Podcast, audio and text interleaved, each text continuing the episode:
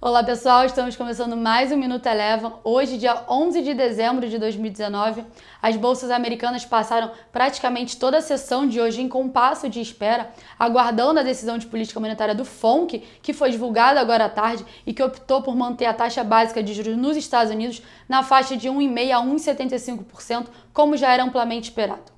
Logo na sequência, a gente teve a fala do presidente do Fed falando que manteria a política monetária um tanto quanto acomodatícia. Isso fez com que as bolsas americanas fossem as suas máximas e o S&P 500 encerrou o dia de hoje com alta de 0,29%. Na contramão, após a fala do presidente do Fed, o dólar index, que é o dólar contra uma cesta de moeda, foi às suas mínimas e o dólar frente ao real acompanhou esse movimento e por aqui encerrou com queda de 0,72%.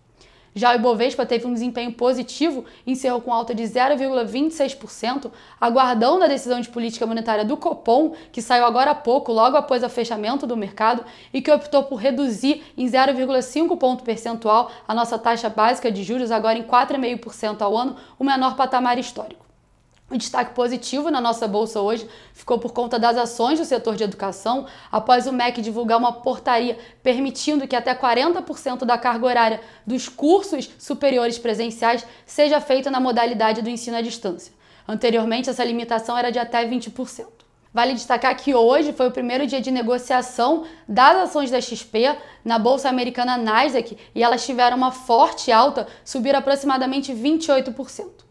Passando para a agenda após a decisão de política monetária aqui no Brasil e nos Estados Unidos, amanhã é a vez do Banco Central Europeu.